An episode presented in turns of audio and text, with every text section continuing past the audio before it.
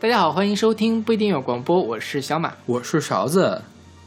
上一期我们聊了半期，呃，半场李宗盛。对，今天我们继续来聊李宗盛。下半场，一九九三年以后的李宗盛。是，嗯这个里面就有很多爱情八卦，包括他在后期的很多人生感悟。是，我觉得李宗盛对于我们，或对于我和我身边的很多人来说，他真正有魅力的地方，实际上就是他在中后期这种人生的跌宕起伏之后，他提炼出来的那些，呃，看起来金玉良言或者是人间指南的一些东西，是他李宗盛现在最吸引人的地方。当然，我还是更喜欢之前的李宗盛。哦，对，这个一会儿我们到最后一首歌的时候，可以慢慢仔细的来掰扯这件事儿。OK，对。然后现在这首歌是来自张信哲的《我是真的爱你》，是出自张信哲一九九三年的专辑《心事》。OK，上一期我们也提到了李宗盛给做了一些男歌手，张信哲的很多两三张专辑都是李宗盛做的吧？对对。张信哲火呢，呃，是在李宗盛之前就开始小火，嗯，但是真正大火是靠《爱如潮水》。对，《爱如潮水》是李宗盛做的，是就出自这本《新事》专辑里面。嗯，然后这张这首《我是真的爱你》应该也是很出名的一首歌了，嗯也算是我们这这两期里面选的比较烂大街的一首。是对，但是它是写给林忆莲的。啊。对，这个我们是放在这一趴讲。我们下一趴讲吧。我们先讲那个张信哲的事儿。嗯张信哲说，他一开始也是呃选秀吧，还是参加什么比赛，然后就去唱片公司，唱片公司去挑人，最好的人都挑走了，就把他给剩下了。就是说李宗盛一开始就没有挑他嗯，啊，他就很不爽，然后就在巨石唱片去打工，巨石唱片。对，叫巨石唱片，就是滚石旗下的一个 OK，分公司公，司对嗯，去那个打工，然后是有机会参加了一个合集，嗯然后才被人发现，哦，原来这个人还不错呀，就给他做了一本专辑。他的第一张专辑穿一黄衬衫还是黄、黄什么衣服，黄衣服嘛。那衣服就是他本来计划就是说，就随便做一张专辑就算了，估计我这辈子就做这一张了嘛。是在拍那张照片前几个小时，在楼下的商店里随便买的，然后就做成了专辑的封面。然后第一张专辑呢，就是也没有给他很大的资源嘛，也就是还 OK，还不错。嗯反响还不错，挺好的。结果就给他做了第二张专辑，第二张专辑一上来就是什么大手们都开始上了，李正帆啊、李李宗盛啊都开始给他来做歌，然后就开始火了。然后张信哲我，虽然我一直觉得我跟张信哲不是一个时代的人，是的，你跟他就不是一个时代的人。对。然后我身边年纪比较大的朋友，就真的非常喜欢张信哲。张信哲就是他们年轻的时候的爱情圣经一样。，OK，而且我一直觉得张信哲是一个老男人，但嗯对他们来说，好像张信哲就是同龄人一样，嗯，就是他是青少年的代言人的那种感觉。因为我觉得张信哲他嗓子比较嫩，对他嗓子很嫩，嗯他无论是九零年的歌声音，还是零零年的声音，还是一零年的声音，你都不觉得他是个大叔，对，是这种感觉是吧？对对你不会觉得他很过时。是，你想，他是《爱如潮水》是在巨石唱片唱的，然后后来他去了百代，百代的时候唱了《过火》，过火就更加火了，对是吧？然后去了索尼了之后，唱了《爱就一个字》，嗯，然后再后来唱什么《白月光》也是在索尼嘛，虽然再后来就没有那么火了，嗯但是名声一直都在嘛。对。不过啊，就是张信哲不是前两年上了《我是歌手》吗？嗯，哎，我这觉得个品味，对这个品味真是太捉急了。那个夜店版的《爱如潮水》真是，OK，你听了吗？那个我没听，我没没想听，不想听，听一下吧，我不想听，不猎奇了。真的。我觉得，我觉得人生有这么多事情需要干，干嘛要听一个大家都说难听的歌呢 OK，就是听众们如果像我这样喜欢猎奇的话，可以去听一听。？OK，真的，呃，我觉得还是需要有一个好的音乐理念、音乐品味和制作才能出手。因为我觉得这样的歌听了会觉得很尴尬。这毁了，这瞎白瞎了张信哲一把好嗓，是真这种感觉。然后说张信哲当时跟李宗盛来录唱片，那个时候李宗盛他的主导意识就很强了。虽然当时他地位也没有那么的高，嗯但是他地位因为出做了很多经典的唱片嘛，他的主导意识很强。据说张信哲当时在录音的时候跟李那个李宗盛总是吵架，OK，就是张信哲他比较懒，就是我就自己唱就可以了嘛。嗯李宗盛就说不行，你必须要重唱这一句话，你继续唱不到位，就不断的唱，不断的唱，不断的唱。张信哲就不乐意，那我不唱，老子不唱了。嗯，然后张李宗盛说不唱就不唱吧，等你想唱了再来唱。然后然后才把这个给录完的。呃，对对，李宗盛就是很强势的一个人，嗯，包括我们在后面后面再说他更强势的对事对对对是嗯。那好，那我们来听这首来自张信哲的《我是真的爱你》。曾经自己像浮萍一样无依，对爱情莫名的恐惧。但是天让我遇见了你，处处见你。人群中独自美丽，你仿佛有一种魔力。那一刻，我竟然无法言语。从此为爱受委屈，不能再躲避。于是你成为我生命中最美的记忆。言语，怎么说也说不腻。我整个世界已完全被你占据。我想我是真的爱你，我是真的爱你，我是真的爱你。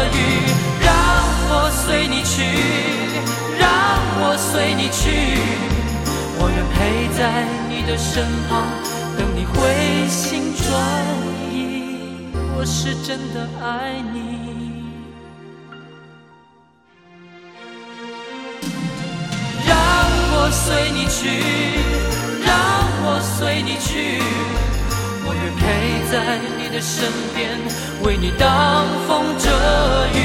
让我随你去，让我随你去，我愿陪在你的身旁，等你回心转意。我想我是真的爱你。是真的爱你，我是真的爱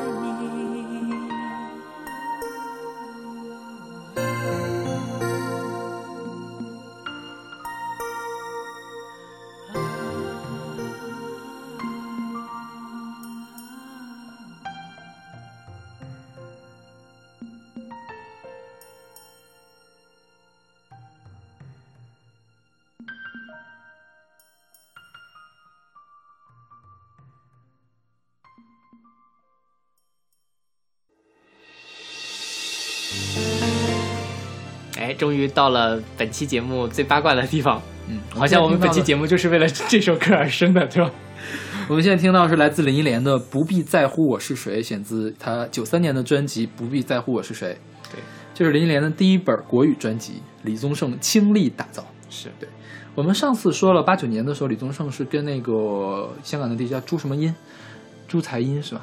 呃，我太玩就 啊，朱卫音，嗯对，跟朱卫茵结婚嘛，嗯，然后就是总有婚外恋的传闻传出来，因为李宗盛看起来就很多情啊。就是真的只有多情的人才能写出这么好的情歌，是不是？是，所以说罗大佑写不出来这么好的情歌，是因为他不多情吗？罗大佑绯闻确实没有李宗盛多。对啊，对，而且啊，罗大佑这事我们之后再聊，我们以后可以专门做一期罗 大佑。那那期好难做呀，我就没怎么听过罗大佑的歌。呃，继续说这个，嗯。他跟呃结婚了之后，反正是绯闻频出，嗯。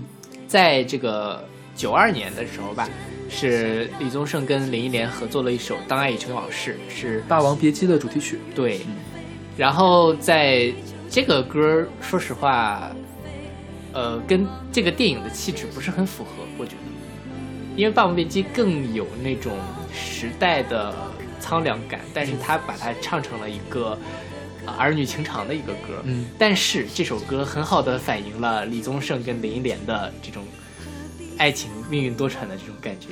我倒觉得这歌很讽刺呀。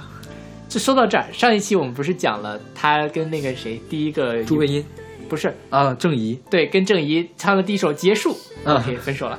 跟林跟林忆莲唱《当爱已成往事》，OK，当爱已成往事了，OK。就这种感觉。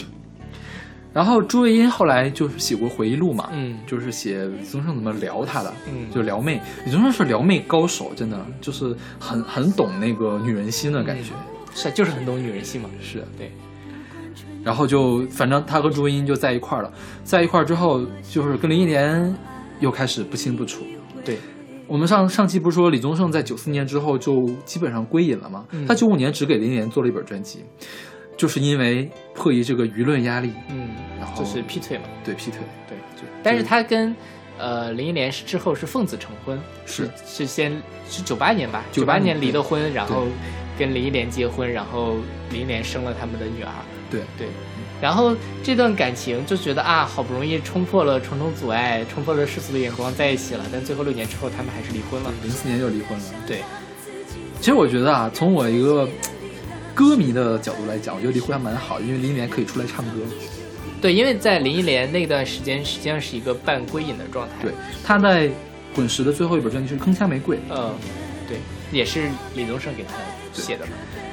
嗯、我们现在往回倒，就是林忆莲是在香港出道的，嗯她其实在香港做了几张很牛逼的专辑，但是好像没有那么的火，嗯就是半火不火的。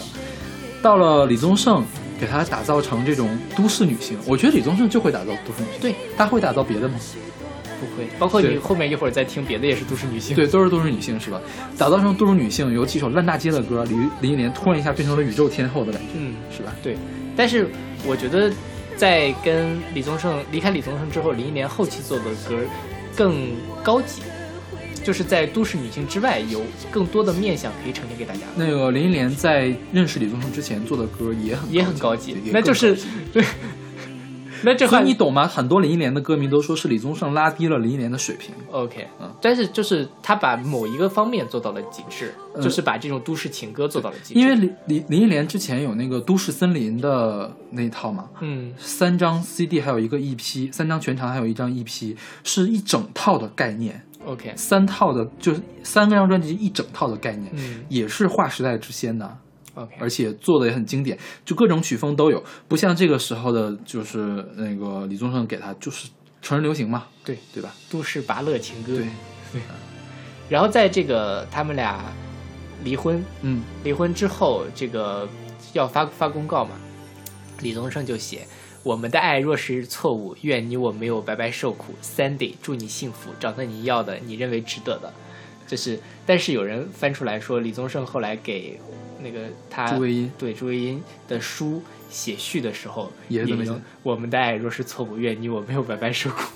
朱维英写书，你知道怎么写的吗？嗯我不恨林忆莲小姐，我们两个离婚，我们两个都有错的，呃，就是肯定是因为不合适嘛。对对，就是还是蛮大度的一个人。对对，包括李宗盛跟林忆莲，也没有反目成仇嘛。对因为林忆莲还会唱李宗盛的歌。对，也是和平分手。嗯，对，也是因为过不下去了。对这个这种事情就不会鸡飞狗跳的，真的两个人觉得感情都走到尽头了，就走到尽头。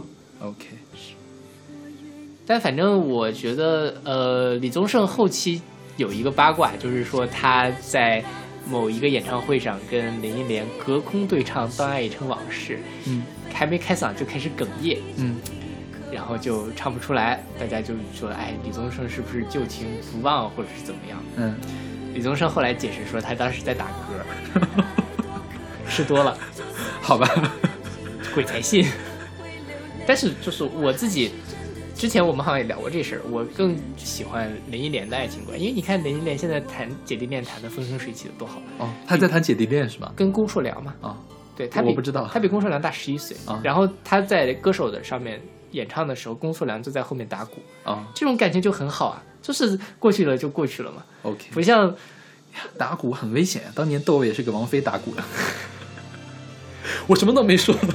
哎，大家过得开心就好。OK，对，我觉得就是感情就是要活在当下，过去了的事情就是过去了，OK，那我们就这八卦算聊完了吗？差不多吧。行吧，也就这么回事对，吧。本来不是很喜欢聊八卦的，但是聊了好多了今天。已经还有很多还没有说呢。那我们来听这首来自林忆莲的《不必在乎我是谁》。我觉得有点累，我想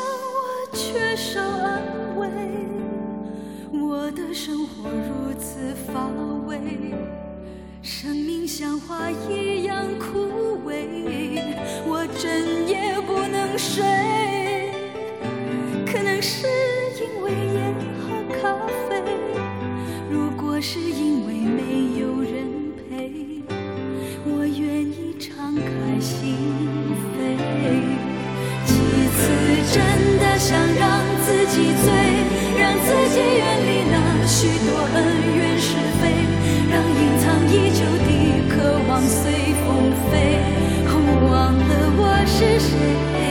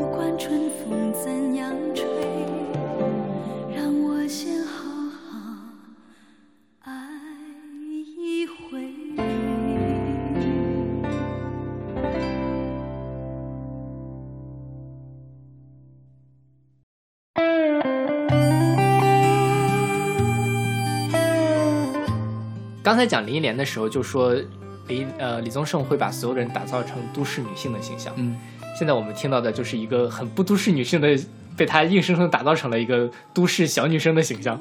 就是现在我们听到的是来自梁静茹的《一夜长大》，出自她一九九九年的专辑《一夜长大》。嗯，李宗盛真的是很喜欢梁静茹，对，以至于他们俩关系好到什么地步呢？就是梁静茹去，他父亲去世了之后，李宗盛变成了梁静茹的干爹。是但这个干爹没有我们现在这个干爹的引申义啊，啊，就是一个很叫姨父，是吧？对吧？对就是呃师徒之情，对对对以至于到了父女之情的这种感觉。但你说起来，其实梁静茹真正的火起来，都不是靠李宗盛给她写的歌，也不是靠李宗盛制作的歌，对而是靠五月天啊、光良他们给她弄起来的。是是？是，但当时都是在滚石下面嘛，对就肯定是帮了很多。嗯，呃，你想现在我们听到这首《一夜长大》，其实就很不像梁静茹的歌，很李宗盛啊。对，非常的李宗盛，就是你把它扔给林忆莲唱也可以，扔给辛晓琪唱也可以，嗯就可能是中间稍微有一点说啊，一个小女生怎么怎么样，嗯但是就你想，呃，梁静茹后期的歌实际上都是那种怎么说情歌天后，对吧？嗯它是更现代的一个情歌的表达，但是这首歌表达还是上世纪九十年代的一个情歌的感觉 OK 对吧？因为是李宗盛写的呀，是吧？李宗盛现在写的《山丘》不像九十年代嘛，也很九十年代。呃，这个我们一会儿再说。我们对山丘这件事情，我们俩矛盾非常的大 你看我我逮着空就得就得踩一下山丘，你发现没？是发现。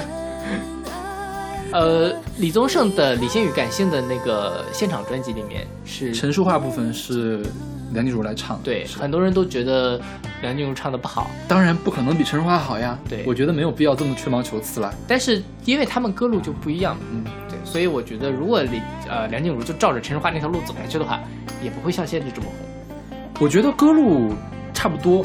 嗯，嗯，像梁静茹真正的火是靠勇气。对，勇气是什么呢？勇气是疗伤情歌。疗伤情歌的上一代疗伤情歌天后是谁呢？是辛晓琪。领悟嘛，对，就是一一脉相承的，其实啊这是滚石打造的新老两代疗伤天后。OK 梁静茹最开始是走疗伤路线的，呃人家也挺成功的。她那几张专辑，什么《分手快乐》也是疗伤嘛，对是吧？就是很惨的那种情歌。嗯到后面才有什么宁夏呀那种亲亲呐，暖暖呐，但是你在想，她后来就算是，就是到了相信音乐的时候，唱的什么情歌，可惜不是你，不也还是辛晓琪那个路子吗？对我觉得是一个路子，跟陈淑桦也是一个路子。陈淑桦也是唱《可惜不是你》这样的歌的吧？是不是？是啊，但就是呃，可能那就是曲的原因喽。就为什么它听起来更现代一些？编曲的原因吧，而且也跟写作曲的原因有关系。因为这首这个曲子听起来就很李宗盛啊，就是李一听就是李宗盛写的呀。是，而且梁静茹当时算是时运不济，因为发了这本《一夜长大》之后，立刻赶上地震是吧？九二幺大地震，对，地震，然后就宣传就停档了，没有宣传，零宣传，就差点就回家了。对，亏了是出了勇气那个大热单曲嗯《咸鱼大翻身》，对。才能达到那个四四小天后的这个级别是吧？是，然后顺便说一下，当时马来西亚的很多人，应该都是李宗盛、周华健他们去挖过来的，嗯，比如说阿牛，哦，比如说那个无印良品，然后比如说这个梁静茹对，他们都是滚石的吧？应该？都是滚石的，都都是他们挖过去的。对，那好，那我们来听一下很不像梁静茹的一首歌，一夜长大。对，末班车回家，雨一直下，整夜人的泪，它不听话。我不想去擦，就这样吧。爱让这女孩一夜长大。一夜长大，想要说的话竟然忘了啊！我总是很少说，不懂得表达。分手我不怕，知道吗？你知道的啊，只是那几乎成真我们的家，你真的不想吗？那这些年的专心无猜，你只当我是朋友吗？我以为雨伞会遮住你的回答，它却那么清楚啊，这个你曾深爱的女孩也长大。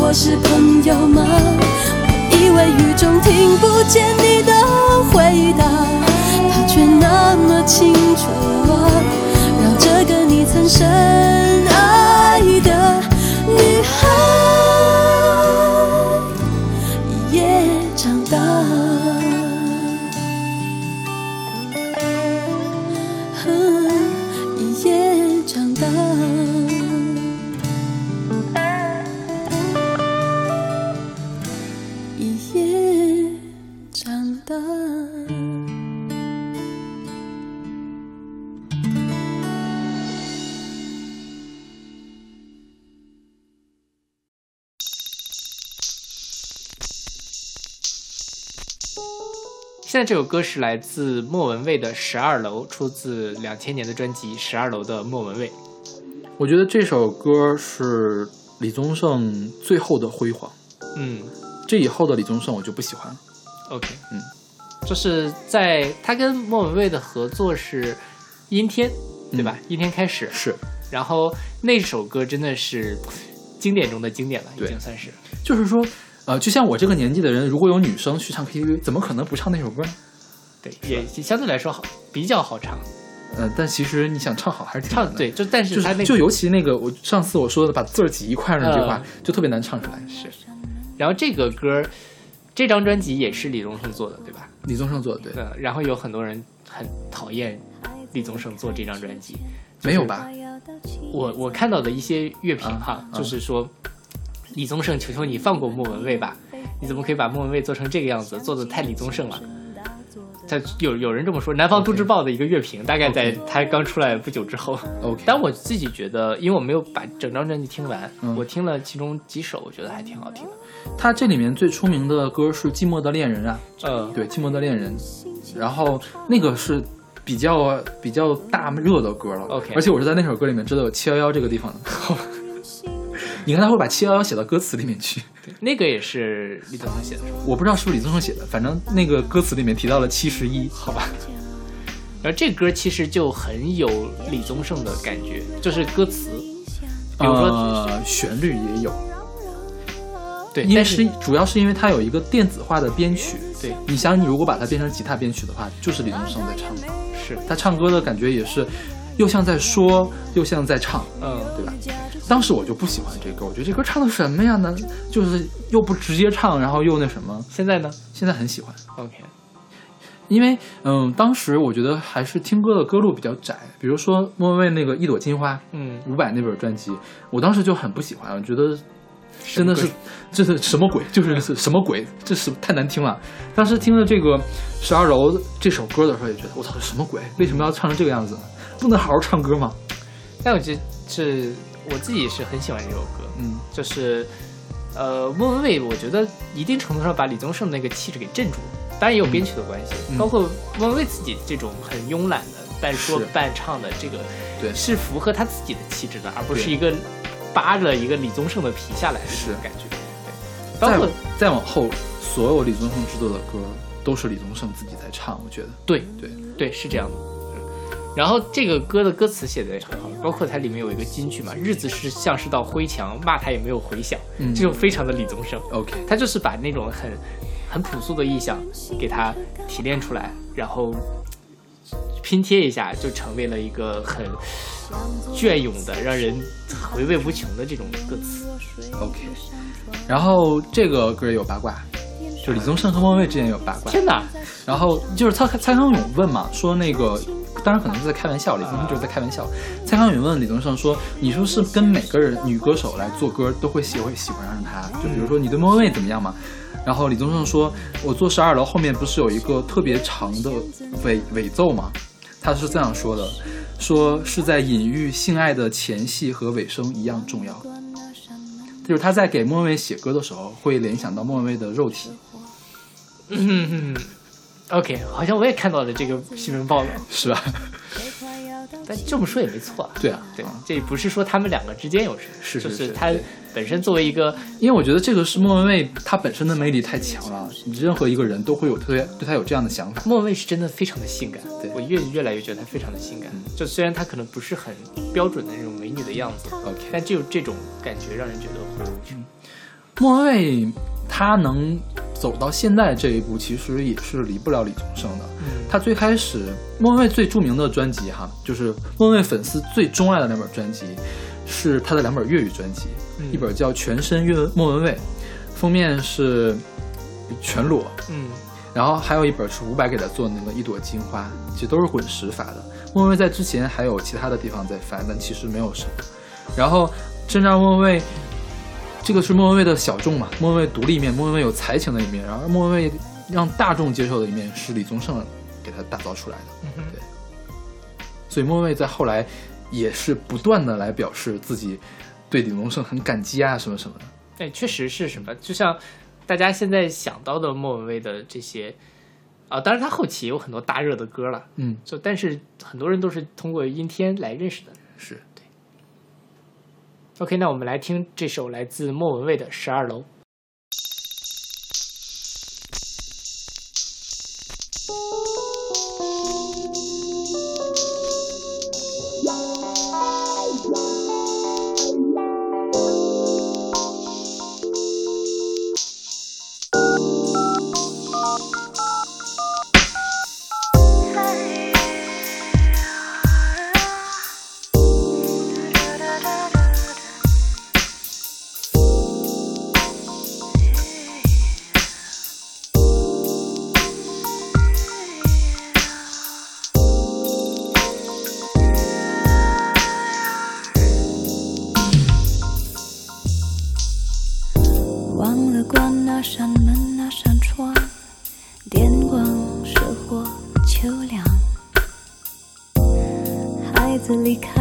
开了秋千，最快要到七月再回来。当影剧版依然沸沸扬扬，像极了枪声大作的靶场。工作了一整天，只喝了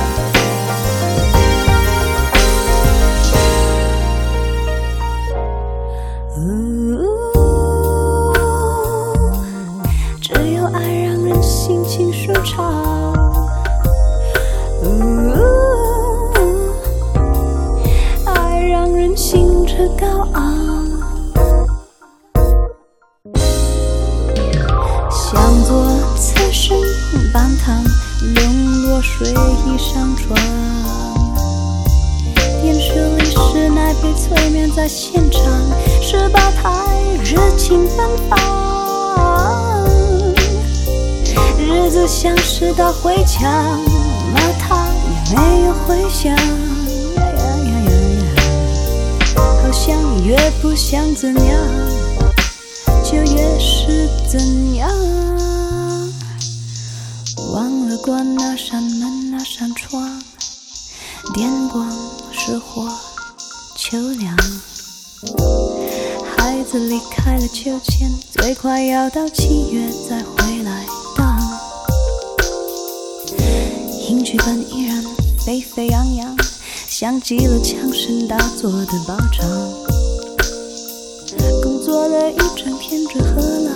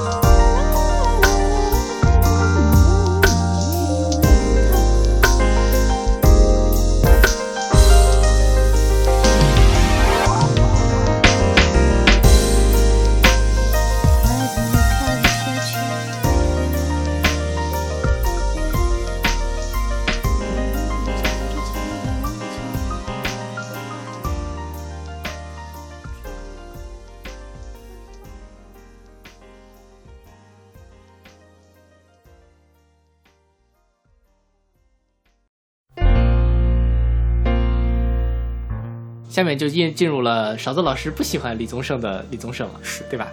现在我们听到的是来自呃纵贯线的《给自己的歌》，出自他们二零一零年的一批南下专线。纵贯线大家应该都知道吧？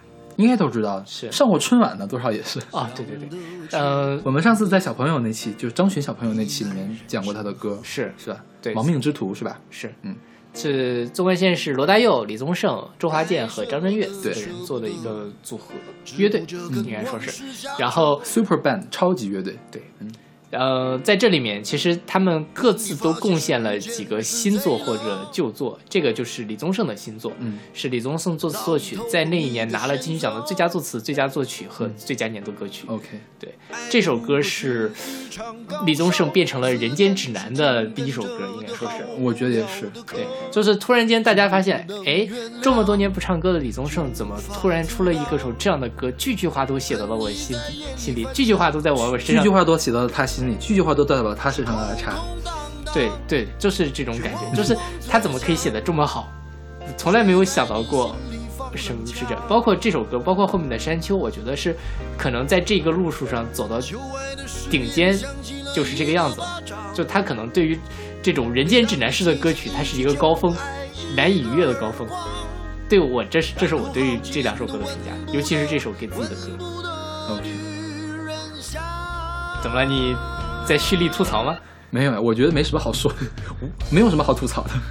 其实这个，因为这歌还挺好听的，对，就是好还挺好听的。是就山丘的话，就是上一会儿在山丘再说。呃，这歌的很大的一个特色，其实就是它的词。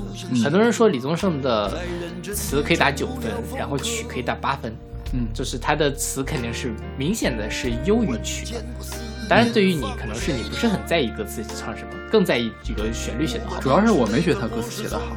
这样，嗯，就比如说像我这这首歌里面是讲什么，呃，是不能原谅却无法阻挡，爱意在夜里翻墙，是空空荡荡却嗡嗡作响，谁在你的心里放冷枪？旧爱的誓言像极了一个巴掌，每当你想起一句就扇一个耳光，然后好几年都闻不得闻不得女人香，就很没有没有很到位啊，没有没有吗对，好吧，那可能就我觉得，我不知道是你的经历的原因，还是我的经历的原因，呃我觉得看这个歌一点都没有共鸣。一点共鸣都没有对。那咱俩到底是谁不典型啊？我不知道呀，可能是我不典型吧。有可能是你不典型，因为这歌真的是被无数的都市青年奉为圭臬的一首歌。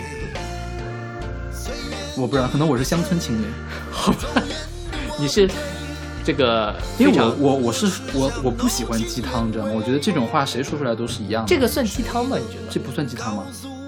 这算什么？不算吧？我觉得他是在讲一件事情，而不是在给你讲道理。这不是道理吗？没有，我觉得这是一个 fact，是一个事实。哪里事实了？就是，那你说旧爱的誓言像几个一个巴掌，它是鸡汤吗我我我不觉得那什么，我不觉得旧爱的誓言像极了一个巴掌。？OK，那就可能是我们两个在对于歌词的这个感知的角度是很不一样的。是这也可能是你为什么不喜欢，没有那么喜欢原山丘的原因之一。是对，我就我真的我看到这个一点都没有触动。一点都没有。对，天哪，嗯，天哪，我我不觉得旧爱是一个巴掌，我觉得我从来我我立过爱的誓言从来没有打过我。OK，可能是你你你立了太多虚假的誓言了，有可能。好吧，怎么上升到人身攻击了？是，我们说回说回纵贯线好了。这个纵贯线其实他就发了两张 EP，、嗯然后办了一个巡回演唱会，很多人都说他们在圈钱啊或者什么的，嗯也有人说他们在给乐坛做慈善。OK，对，但是我觉得作为一个 super band，他们能做成这个样子，是很有可能是难以复制的一个现象。OK，无论他们说最后因为情怀很大，对。对，因为我现在因为我对李宗盛这两首歌有可我不知道是不是已经带有偏见了，嗯。因为大家都说好，我没有听出来好，所以我觉得我可能是有一种偏见了。但是对其他人的歌，我我我我也没听出来有多好，嗯所以大家对他们的追捧，可能追捧的并不是他们的新作，而追捧他们四个组成了一个 super band 的这个事实，对，是吧？是的，我自己也承认这一点。嗯，对。当然这首歌哎见仁见智啦，我觉得也没有什么。我觉得这首歌还没有《梦醒时分》打动我呢。这样，梦醒时分，我可以理解，我可以感受到后面的情感。这首歌我丝毫触动不了。你不会有那种觉得人生特别无奈的时候吗？就觉得啊，这个世界就是这个样子，你是这个样子呀？你他好也好不到哪儿去，坏也坏不到哪儿去，你也改变不了他。是呀我觉得这首歌就在唱这个无奈感。我我不觉得是这样的无奈。OK，嗯，好吧，那大家自己来听一听吧。OK，对我觉得这见仁见智的事情，你也没有必要非得强求我要喜欢这首歌。那是那倒也没有。是。那好，那我们来听这首给自己的歌。嗯想得却不可得，你奈人生何？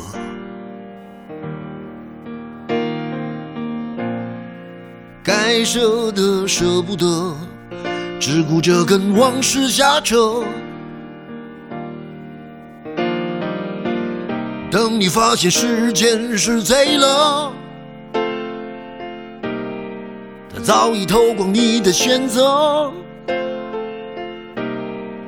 爱恋不过是一场高烧，思念是紧跟着的好不了的咳，是不能原谅，却无法阻挡，恨意在夜里翻墙，是空空荡荡，却嗡嗡作响。谁在你心里放冷枪？旧爱的誓言响起了一个巴掌。每当你记起一句就挨一个耳光，然后好几年都闻不得、闻不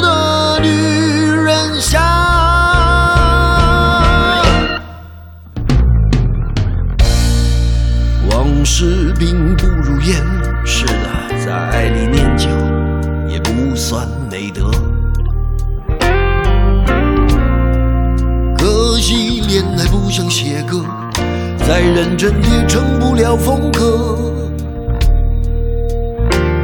我问你，见过思念放过谁呢？不管你是累犯或是从无前科，我认识的只有那喝酒的分了，没见过分酒的喝。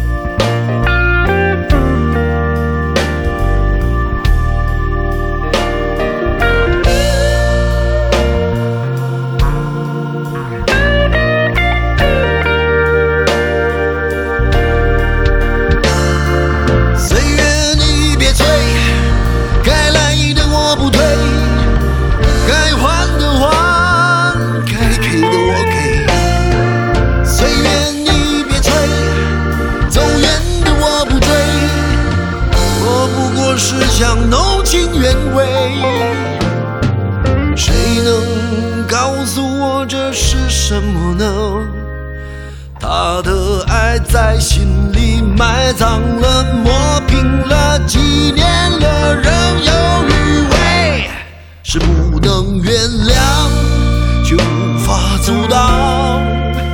爱意在夜里翻墙，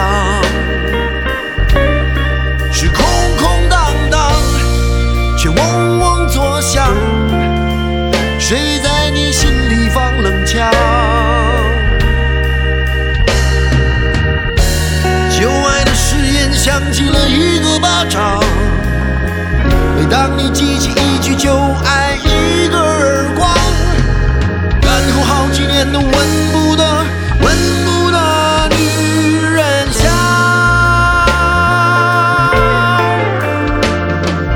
然后好几年都闻不得、闻不得女人香。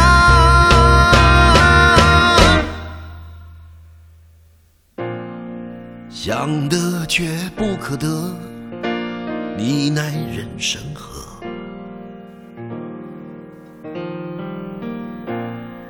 想得却不可得，情爱里无知者。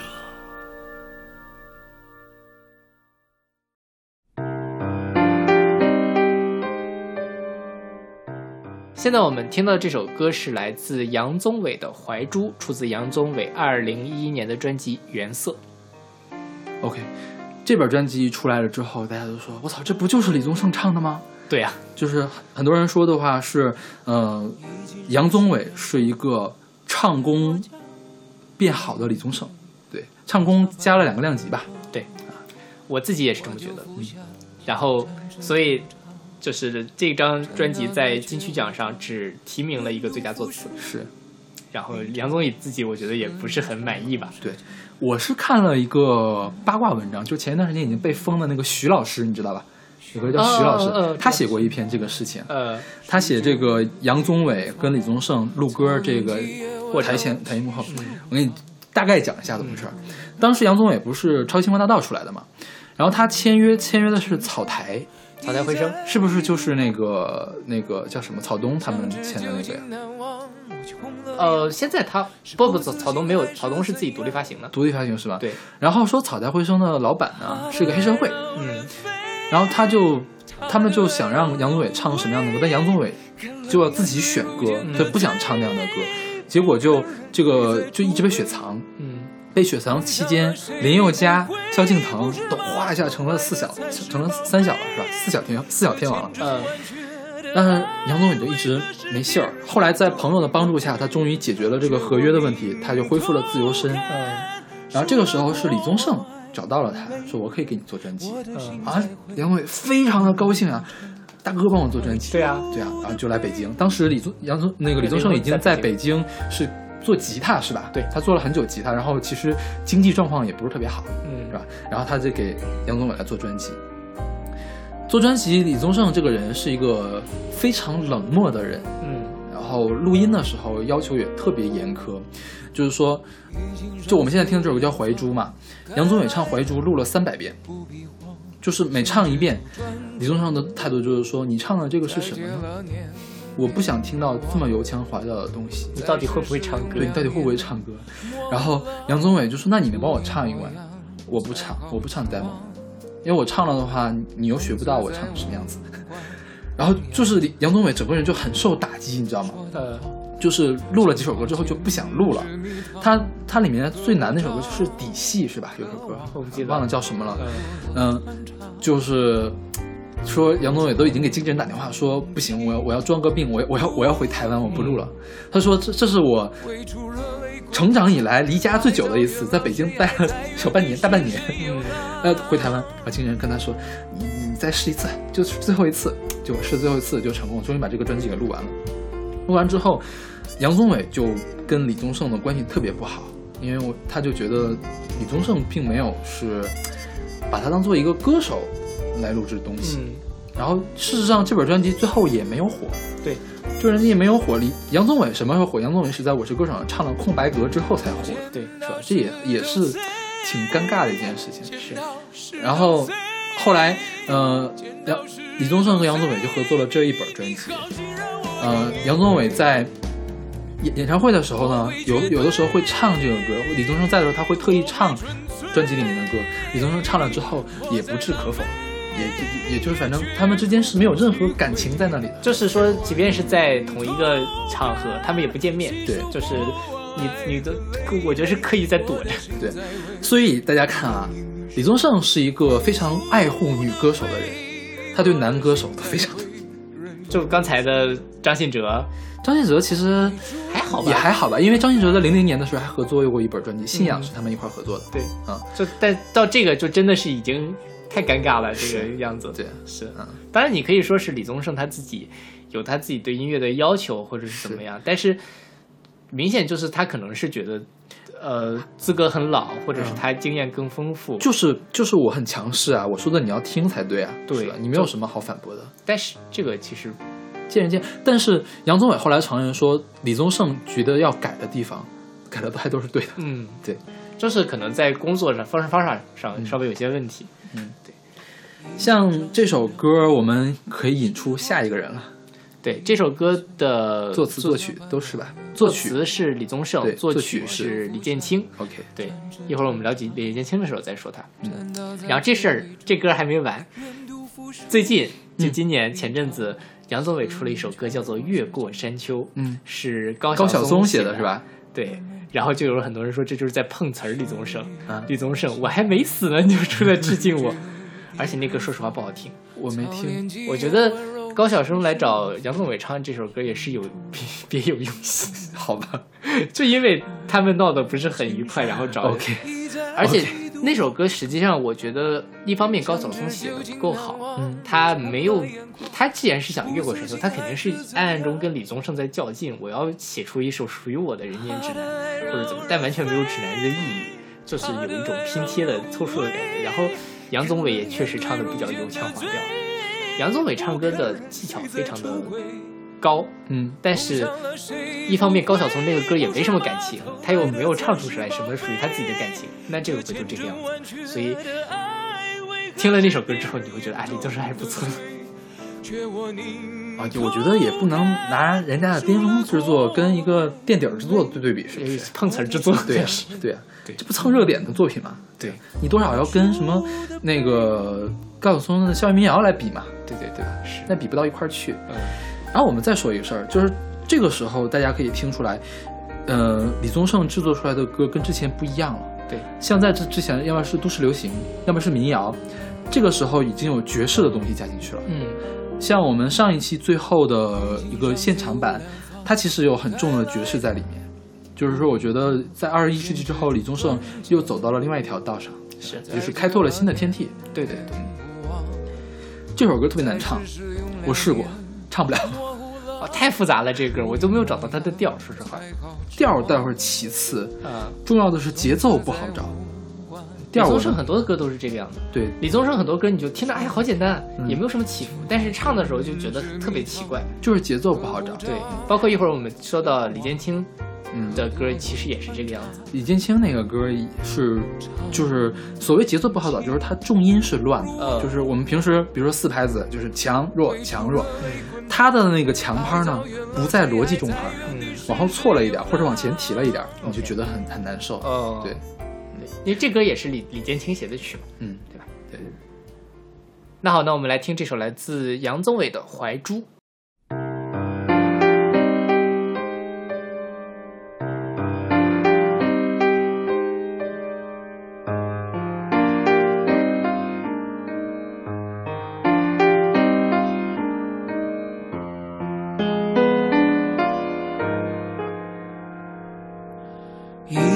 经上寻两方，是国家，黑夜碾碎，爱加半两月光。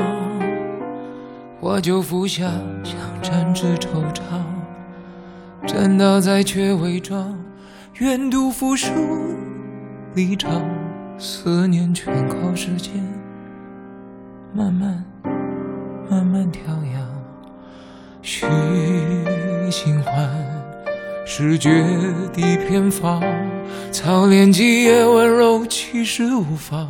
便宜出了，心痛难当。读情书，一再一度共度，想知究竟难忘。我红了眼眶，是不死心还是怎样？他的爱让人飞，他的爱让人，面对如剑的罪，不肯认谁在出轨。碰上了谁不会？不是吗？偷来的才是宝贝。这千真万确的爱，为何是别人眼中的罪？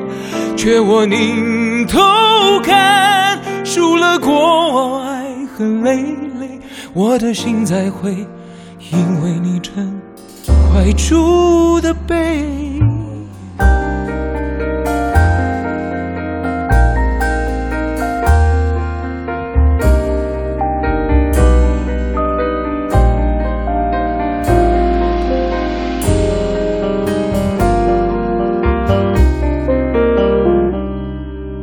已经上虽无两方，该来的不必慌，先止住专情，再结了念念不忘，再试试用两年，模糊了初恋模样，才好指望，从此再无关痛痒。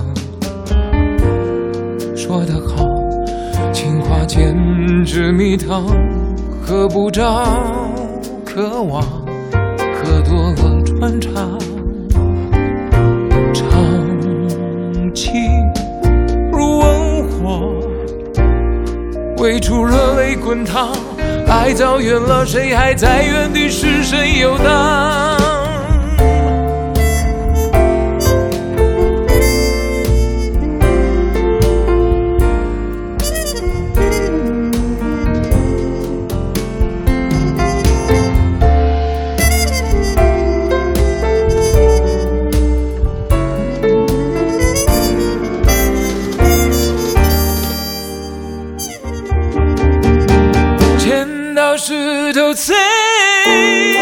剪刀石头碎，剪刀石头碎，命运你好心让我赢一回，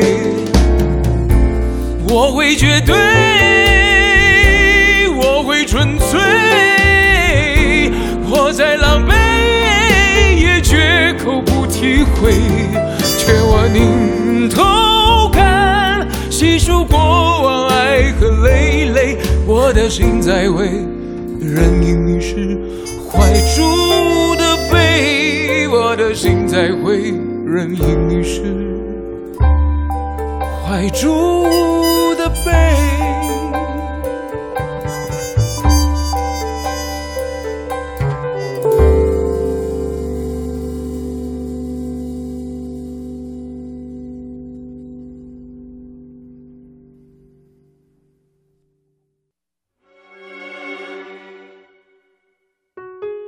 刚才说了那么多李建清，下面我们来听一首李建清的歌。现在我们听到的是李建清的《出城》，出自他二零一七年的一批《仍是异乡人》。然后我们再来说个八卦，呃说李宗盛对女的比对男的好。嗯，李宗盛有几个徒弟？有两个徒弟，一个白安，一个李建清。白安出了两本专辑，李建清今年才出了一本 E EP。对，李建清当年其实是靠《匆匆》那首歌被大家知道的。这对《匆匆》这歌我们之前选过，所以我们这次就没有选。嗯然后，但是大家都在说，哎，李建清快出专辑，快出专辑，就是没动静。然后李建清，李建清之前本来想录了专辑了，里面收了怀珠，收了底细。呃，然后李宗盛说：“你不要想这些没有用的事情。”然后就把契约给了杨宗纬。这对啊，就是，而且，呃，今天我们没有选白安的歌哎，不要选白安的歌好吗？有什么好听的呀？可以可以一提了。就李建清跟白安还有李宗盛在某一年给苹果做了一个广告，送你一首过年歌。对那个歌，呃，太很微妙了，非常的太吓人了。然后呃，说回李建清，李建清我自己觉得是非常有才华的一个人，嗯就是刚才那首歌，包括现在这首歌，都是李建清自己写的曲。嗯李建清写曲的功力，我觉得非常非常的高，就是呃很一流的，而且写的很很复杂，嗯就是也不太会，也不太能唱，包括《匆匆》这首歌也不太能唱。嗯李建清他还他是拉小提琴出身的，嗯呃，他的小提琴拉的也超级棒，嗯嗯，包括我觉得在他的整个编曲里面，小提琴的比重占的也非常的大，让人觉得很惊艳。但是他的缺点就是他的嗓音真的挺一般的。我们从头开始说李建清。呃李建清怎么被李宗盛发掘的？这事你看过没？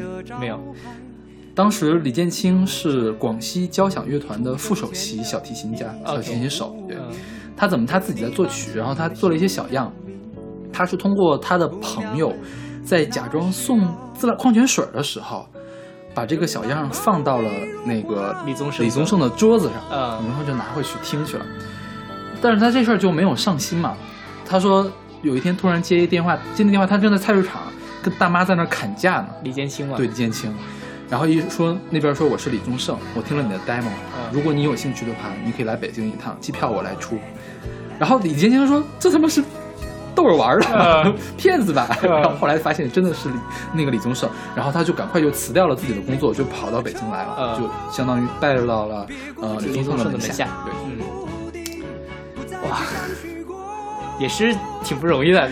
对呀、就是所以他为什么你看他的歌里面总在写下他故乡的这个小情绪，我觉得他真的是这个在小地方起来的。我觉得他第一张专辑全部来写这个也很符合他的气质。对他就要讲说仍是异乡人，然后包括他他这张专这首歌叫《出城》，嗯实际上就是讲他呃从小地方走到大城市，然后再回头看自己的家乡的这种感觉。他整个专辑的概念都是这样。嗯，然后我觉得李宗李建清，呃，他有几个特点，一个是我觉得他是最像李宗盛的一个人，他在唱歌上，他是抓到了李宗盛的那个唱歌的精髓的那个点，我我个人意见哈。嗯然后另外一个就是他他的这个呃作曲的细致，弥补了之前李宗盛半念半唱的那种比较粗呃粗放或者说是比较粗线条的这种感觉。他把尤其是编曲做得非常的细致。然后还有一个就是呃，我觉得李建清在一定程度上改变了李宗盛的的写词的这个范畴。李宗盛以前写都市流行，包括他在写给自己的歌的时候，其实也是一个站在自己的角度来讲，所有人都是做他的代言人。嗯但是他在李建清这儿实际上是替李建清做写，基于李建清来写他的歌。嗯就是以前男欢女爱，虽然说我给女歌手唱，但是可能也是一个。就爱情这种事情都是共通的嘛，我自己的感情。但是他在包括《匆匆》，包括在这张专辑里面，都是在讲小城市的人怎么看这是李宗盛没有的这个人生体验，但是他李坚李坚清把这些方面给激发出来了，所以我觉得他们两个的合作我还是非常喜欢的。嗯，呃，我而且我很看好他们之后的所以这个《仍是异乡人》确定了就是一张 EP 吗？？EP，已经定，已经发了。不是已经发实体了吗？呃，不知道实体发没发，但我觉得应该就这样。我觉得是不是还应该再往里面加歌啊？这怎么得凑张专辑出来吧？这是这就是不公平吧？对于这是拼死拼活干了这么多年，最后发张 EP。是呀，然后说到这个李建清哈，李建清我其实有一点，呃，刚才我不是说李建清的嗓音其实比较一般，比较普通。我之前给朋友听了他的《匆匆》，还有这张专辑这首歌，朋友说这歌是写的很好，但是好像抓不住，就李建清的这个嗓音抓不住别人的耳朵。然我后听我听潘越云也是这种感觉。这样，嗯，我觉得潘粤明比李建清稍微好一些。你是说什么？他没有辨识度是吗？对我觉得潘越云没什么辨识度啊。，OK，好吧。然后我觉得李建清，当然这个嗓音这条件没有办法改变了，他就这样了。他想去发展的话，他也许可以变成像李宗盛那种人间指南的路数，但是他现在好像就被李建李宗盛给框住了，唱什么都是李宗盛的那个味道，包括他唱的别人的歌。就别人写的作作的词，其实也是那样。但我觉得，如果他多跟别人合作合作，虽然可能也是李宗盛制作怎么样，他会有更多的发展，然后能把李宗盛、李建清不同的面相给激活出来。否则，他现在就是一个李宗盛的代言人。OK，对，就我说你说那个嗓音平平的事情，嗯我觉得这个不是个事儿。嗯，你觉得华语乐坛里面有多少是靠嗓音来出来的人呢？你觉得田馥甄的嗓音好吗？啊，一一般。对吧？也是分不清谁是谁，你得你要听到很多才能听出来，哦，这个人是田馥甄，对是吧？但田馥并不妨碍田馥甄她能打出一片天地，是不是？是对。我想还有，你觉得蔡依林嗓音好吗？是吧？但人家有有有过人之处嘛，人家什么过人之处啊？努力啊？那不就得了吗？李建清不够努力吗？还是怎么着？所以我，我我的意思就是说，呃嗓音这事儿并不是，并不是就完完全全能够对对尤其在音乐这边来说，你真要是大家都像莫文蔚一样，像王菲一样，这这日子怎么过呀？是吧？是啊，对对对，是的。我觉得李建清如果发展的好的话，很有可能会变成第二个李宗盛。他是，我觉得他是有这个气质。我觉得他写不了词儿，对，在词上确实是，但是李宗盛有气质的地方就不就是写词吗？这就是，呃，李宗盛的词跟李建清的曲，在更深层面，我觉得是可以通到一起去的。这个气质，OK，对就是他有人说这是所谓的华语乐坛缺失已久的文人气质。嗯，嗯，当然这个也见仁见智了。我虽然说这张专辑，我觉得并不那么完美，但是还是推荐大家去听一听。OK，然后这张专辑还有一个就是它比较遗憾的是，它没有收这个概念《都市异乡人》之外的其他的那个呃歌，就是在李宗盛的演唱会上，实际上他跟李建清有合作唱过《罚坛》，嗯对吧？《诗经》改编的歌，嗯那个那些歌，我觉得就跳脱出来了李宗盛原有的这个都市的或者是情感的框架，他去追求了一种音乐更根源上的东西，包括在这张专辑里面，他用了很多当地民歌的元素，这个都是李宗盛以前原肯定听不到的元素。但我觉得吧，嗯，这个民歌插的挺突兀的。呃，这首歌是吗？对这首歌是有一些，嗯，他另外一张一首歌我不太记得是哪首歌了，嗯比这个稍微好点。OK，对，但我觉得至少他们在尝试吧。李宗盛没有躺在吃老本吧。刚才你说他在做爵士，嗯他在他也在去挖掘《诗经》，他也在去挖掘民歌。OK 所以我觉得李宗盛的生这个音乐生命还很长。得有李建清才能很强，我觉得。李宗盛自己我觉得不行。所以我我所以我也很看好李建清了。OK 我喜我很喜欢李建清，所以我希望李建清能够有更好的发展。OK，那那我们来听这首来自李建清的《出城》。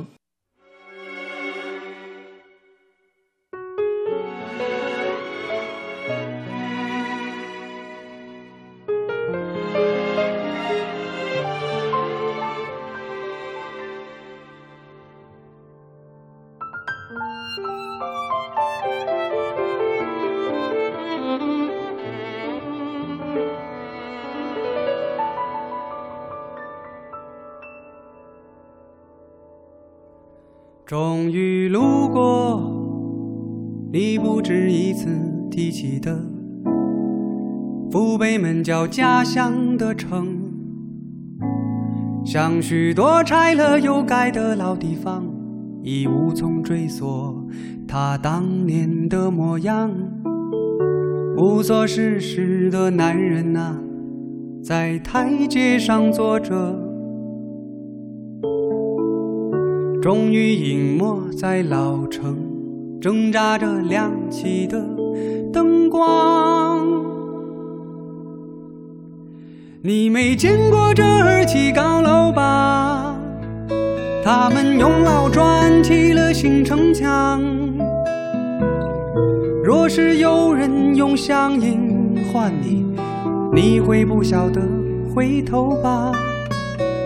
有一天，若你真的如愿回来，我猜想你会跟我一样，对记忆里的故乡有更多憧憬、渴望。你这没回过的故乡，风往北吹。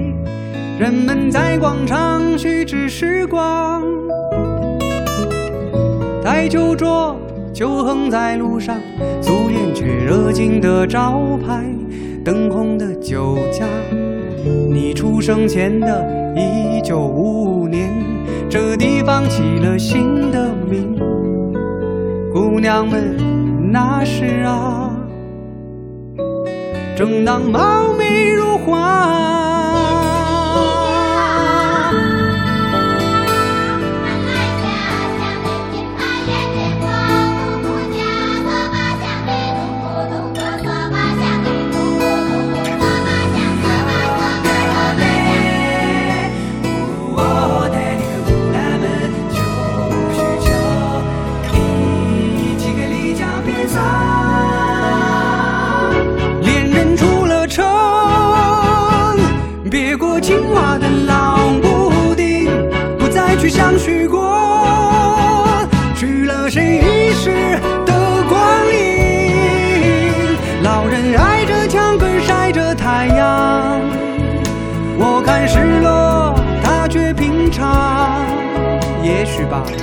不想再言说那千家万户都有的悲欢。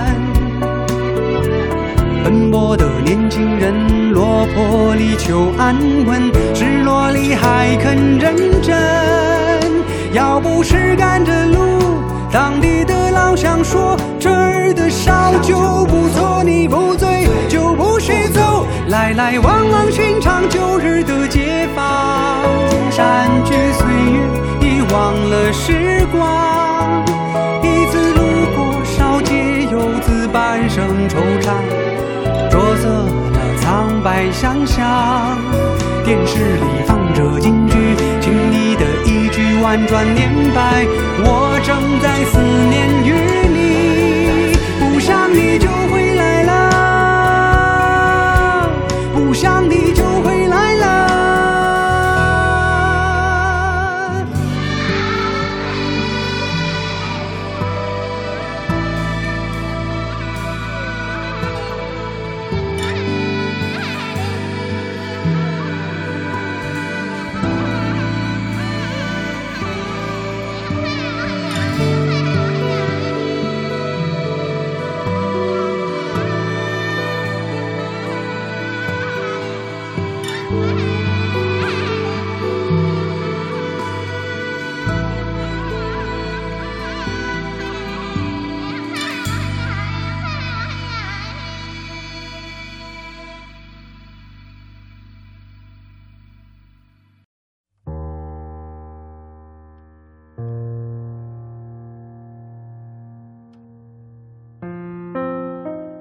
李宗盛这个系列，我们用呃阿宗三件事作为开头，嗯。然后结尾的我们当然要选李宗盛的《山丘》，嗯，这是我觉得李宗盛目前来说能最能够刻画他整个人生状态的一首歌，也是大家此刻的状态是吗？对此刻的，也是大家最喜欢李宗盛，当下最喜欢李宗盛的歌之一。对他们最喜欢李宗盛当下之歌之一。对，是一三年的一首单曲。嗯，对，这首歌当年也是拿了金曲奖的最佳作词，还有年度歌曲的这两个奖，也提名了最佳作曲。当然，我觉得你你可以先来批判一下这个歌，你为什么不喜欢它？就是还是对我来说没什么处。首先，嗯他的曲我不喜欢，嗯就没怎么没怎么唱歌的。上来一个大三和弦，噔噔噔噔噔噔，是吧？我觉得太平淡无奇了，嗯，对所以我我并不觉得这是曲你不喜欢，词也没有打动你。当时的曲我不喜欢到什么地步呢？就是听起来让我觉得很尴尬，我听两句就想把这歌关掉，嗯已经难听，我就已经不喜欢到这种地步了。好吧，嗯然后词呢，大家都说这个词写的真好呀，我没有看出来哈这个事儿。嗯，这就词这件事情当然是，嗯，大家都有各自的口味。啊，曲也有各自的口味，是可能就有人觉得这样好听呢，是不是？因为呃，我说实话，刚开始出山丘的时候，我也是不喜欢的。嗯当然，我觉得也有受你的影响，因为你在当时喷了这个歌，喷了好几次，好像是。对，我觉得好像是。但是突然间某一天，我觉得我听懂这首歌了，嗯然后大概是个什么机缘呢？就是飞鱼秀，嗯飞秀不是前阵子停播了吗？嗯呃，一两年前最后一期的时候，呃，豫州放了这首歌，嗯就是在电台里面放出来的。然后突然间他就开始哭，就哽咽了。这放不下去，就说那我们听歌吧。嗯然后自己联想到我当时的一些事情，我也就突然觉得，我唰的一下眼泪就下来了。包括我刚才我在准备这期节目的时候，我听这个歌我就开始哭，你知道吗？就是它是能够击中，它不是说我简单的说他触碰到了，他真的是正中靶心的触碰到了很多人的这种对生活的焦虑和无奈上面，包括我在内。我觉得这个事儿就是因为我的靶子没往没往那边站吧，可能是。有可能就是你的对人生的关切或者说思考，并不在这个面向上。对，但是我这几年其实一直在思考类似的事情，所以李宗盛的这种中老年危机的这种歌，一下子唰的一下就把我给镇住了。包括像是呃他在说。呃，什么这几年什么涓滴意念，侥幸汇成河，嗯，再包括到后来说是越过山丘才发现无人等候这种词，就是很简单的词，但是至少对于我而言，我是认认真真能够体会到我这几年从一三年我开始听山丘，我觉得它不好，到现在我觉得它能够击中我这几年我自己发现什么变化，所以这个时间让它这首歌在我这儿的地位变得有很重要。这我也是我觉得很多其他人喜欢山丘的原因，嗯就他的歌词实在是太能够击中某一部分人心中的那个核的那个地方。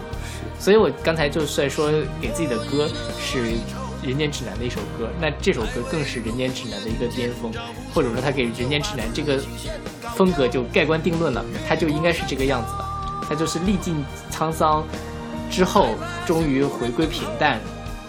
得到了这样一个所谓的人生的体验的这种感觉。而且我对这首歌还有一个感觉是什么呢？就是说，像我这样不喜欢山丘的，简直是华语乐坛的政治不正确。那倒也不至于，我觉得是至于的，是这样的。呃，OK，是在在某些人看来确实对，是是政治不正确的，而且是会被人从高往低看。你凭什么不喜欢呀？会有这种感觉。呃，对，肯定有人会这么想，是。但我身边其实有很多人不喜欢，嗯或者当年不喜欢，现在慢慢喜欢的，就各种各样的人都有。对，我就觉得在华语乐坛这个客气特别的严重，就好像是在自媚，我觉得就是对自我感动。这这个我是完全同意的。对，就算我你说这个不喜欢，OK，我其实就咱俩比较熟，我也能知道你的思考的东西可能就不在这个面上，那就没问题，OK。然后就是说到李宗盛这个人间指南这个事情，嗯呃，一开始我们不就说李宗盛的歌格局不够大嘛？嗯你想他一辈子都在唱情情爱爱的事情，嗯到最后他来唱山丘，来唱给自己的歌，实际上也是在情情爱爱之后，嗯我终于阅尽千帆，我得到了某一种人生体验。但他其实跟罗大佑相比，格局太小，局颇大。格局太小了。对，你想罗大佑唱什么《亚细亚的孤儿》嗯光阴的故事》《皇后大道东》这种歌，《美丽岛》，包括他的加一、加二、加三，都是这种有非常深刻的对于这个世界的思考的，但是李宗盛好像只关心这个人生一个人一个人或者两个人的这种感觉。但是我觉得，呃，我承认这一点，但是华语乐坛也需要这样的人，需要这种格局小的。嗯呃，因为我们从一个七八十年代的一个宏大叙事，慢慢的变成了现在这样一个个人叙事。嗯而李宗盛实际上是开了这个个人叙事之先，而且把整个的这个基调奠定下来的一个人。慢慢的，我们都在关注着自己个人的内心的体验。嗯。那在这种情况下，李宗盛是非常难得能够唱出来内心体验的这些人。就是我觉得拿宋词做比喻的话，可能罗大佑就像是苏轼一样的人，嗯，呃，崔健可能就像是辛弃疾一样的人，嗯。但是呃，李宗盛就像是刘勇嘛刘勇、晏殊一样的人。就是各有千秋。嗯。虽然可能说我们会觉得年轻的时候觉得想豪放，我很男子气概怎么样，但是嗯到最后会有一部分人发现，最后能够唱进我心里的是刘勇的那些词，这个什么悲欢离合总无情啊，呃，无可奈何花落去这种词。没有，我觉得喜欢刘勇的人一直都会喜欢刘勇，喜不喜欢刘勇的人一直都不会喜欢刘勇的。我当年是很讨厌李宗盛的嘛，嗯我现在慢慢的开始喜欢李宗盛。对于我而言，我可能是你喜欢的是哪个年代的李宗盛呢？他当年的也有，啊当年的有，现在的也有，就是因为我之前真的不喜欢李宗盛唱歌，，OK，好吧。现在慢慢能品味出这个味道，那李宗盛给别人写的歌呢？之前还是比较喜欢的。对吧？对对，就那个就跟李宗盛，那就跟李宗盛的内涵是没有关系的。你喜欢的是你你你从不喜欢到喜欢，喜欢的是改变的是外在形式的问题。对是是你对他的外在形式接受了。是对也是我觉得这是一部分，也是慢慢能够切身的体会到他唱的那些东西是什么意思。嗯，以前真的不知道当一城往事是什么鬼啊，现在就觉得啊，就是当你经历了一些之后，你才能体会到这些。OK，所以这也是我觉得很多人为什么这么喜欢李宗盛，把他捧到这样一个高度的原因。他确实也担得起。我觉得可能是他们能唯一能看得懂的华语华语歌手吧。说的也没错，虽然这话很毒。嗯。那好，那我们李宗盛这一期节目就在这样一个非常狰狞的一个结尾中结束了。OK，对我我再再次重申，我李宗盛大部分的歌我都是喜欢的，嗯恰好他的《山丘》我没有那么喜欢，嗯就是在我这儿给六十分可以给，嗯三星是可以给的，但是你让我给五星或者是给 A 加，我觉得给不出来。，OK，对，这没问题。就是就是及格嘛，嗯也没有也没有难听，是就是就是因为什么？因为那个难听的旋律呢，听一听的话也可以习惯。好吧，就是但但大家听了这么多，也知道勺子老师到底对李宗盛是一个什么样的感情也不用多强调。OK，这张这这个节目算是我们这个华语流行音乐版图的一部分。这我个们之前做过什么呀？想想，做过九李格弟四九四新生代，对校园民谣，还有李格弟，对嗯，还有时代曲，时代曲。这个系列很难做，就。是 好累呀、做起来就是准备起来也很很麻烦。你又要查八卦，然后又要查他的音乐，对，而且你需要把把他整个的这些作品都要听一遍。是是，但希望我们还是能够给大家带来一点不一样的东西。大家下一个想听谁，可以其实可以跟我们说一说，是，我们没准儿不一定会听。如果我们还是挺好做的。如果我们都感兴趣的话，其实可以考虑做我们现在有计划的是那个琼瑶。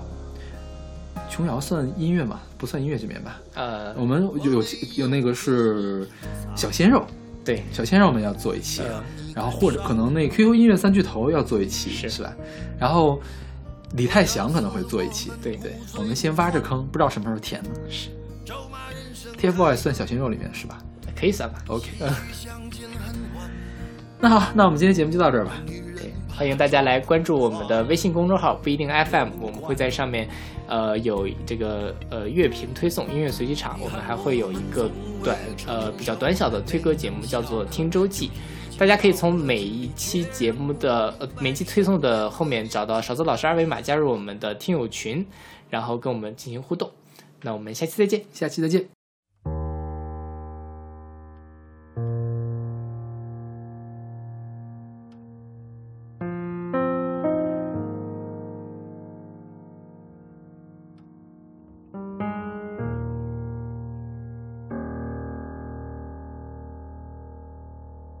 想说却还没说的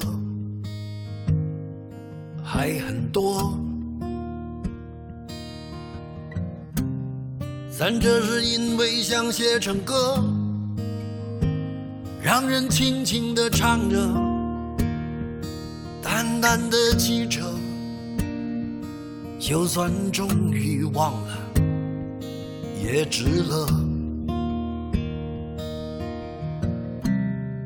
说不定我一生涓滴一念，侥幸汇成河。然后我俩各自一端，望着大河弯弯，终于敢放胆，嬉皮笑脸面对人生的难。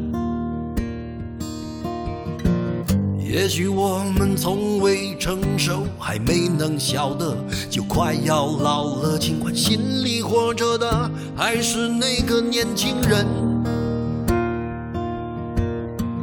因为不安而频频回首，无知的索求，羞耻与求救，不知疲倦的翻越每一个山丘，越过山丘。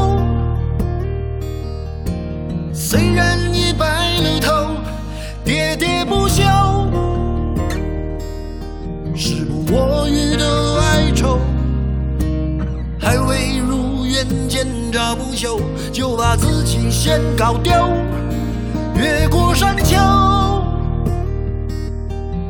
才发现无人等候，喋喋不休，再也换不回温柔。为何记不得上一次是谁给的拥抱，在什么时候？我没有刻意隐藏，也无意让你感伤。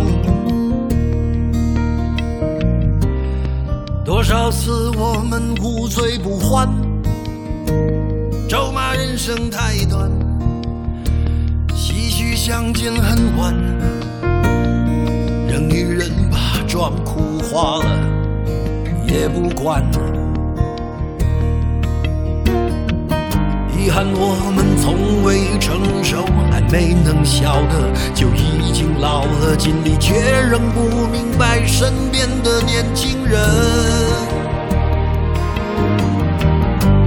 自己随便找个理由，向心爱的挑逗，命运的左右，不自量力的还手，直至四方休。越过山